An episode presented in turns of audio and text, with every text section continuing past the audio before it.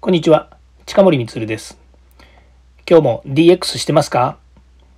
?DX 企画書のネタ帳のチャンネルで DX、IoT、AI を学び、即戦力として使えるようになりましょ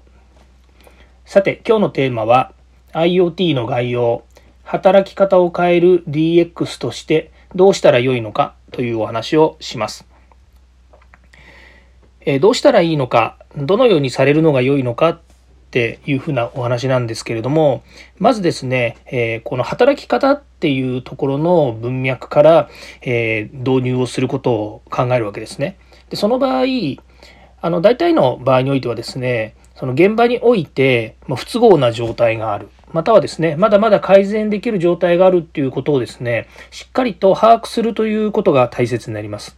その上で今やっている仕事の仕組みの中で何をデジタル化できそうなのかもしくは何を何がプロセスとして改善できるのかっていうことを見定めた上でですねデジタル化した方がいいのかもしくは人の手を今介しているのであればそのオペレーションを変えればいいのかとかですね、まあ、その辺りをですねまずあのしっかりと見極める必要があります。でえここでちょっとですね、製造業のお話をすると、え割とその製造業昔からですね、え小集団活動、まもしくはですね、QC 活動というですね、えクオリティコントロール活動というんですけれども、そういう活動をですね、社内に展開している企業さんって多いんですね。で私も、えー某電気会社にですね、入社した当時から、もうずっとですね、その小集団活動、休止活動っていうのに参加していまして、で、これは別にあの、小さい、なんでしょう、あの、えー、中堅とかですね、小規模な企業がやるというわけではなくて、もう製造業であれば、あの、大きな企業からですね、大企業から、あの、工場とか現場があるところではですね、割とこの小集団活動って、え活発にやられてたんですね。そういうこと、日本の電気関係の会社はですね、まあ大体やってたんじゃないのかなというふうに思うんですね。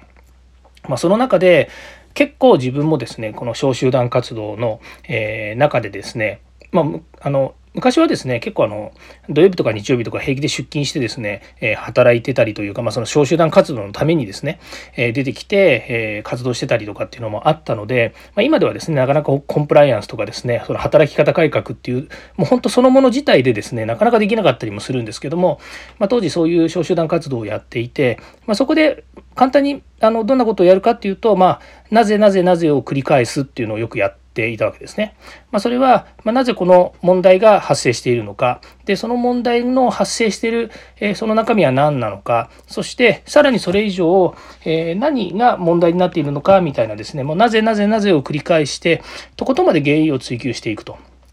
で、そこでデータを取って分析してみて、で、まあ、上位2つとか3つをですね、対策していくっていうですね、そういうようなプロセス、まあ、その問題解決のプロセスみたいな手法っていうのを、まあ、随分やりました。でそんなこともあってですね結構製造現場では、えー、まあ、現場がその問題を解決するためのいろんな手法やですね導入の仕組み考え方っていうのを持っています。まあ、そういうふうにですね、えー、まあ、これはあの、えー、製造業が特に、えそういう部分に強いというところを今言っているだけで、えそれは別にサービス業でもですね他のところでも、まやろうと思えばできることだというふうに思っています。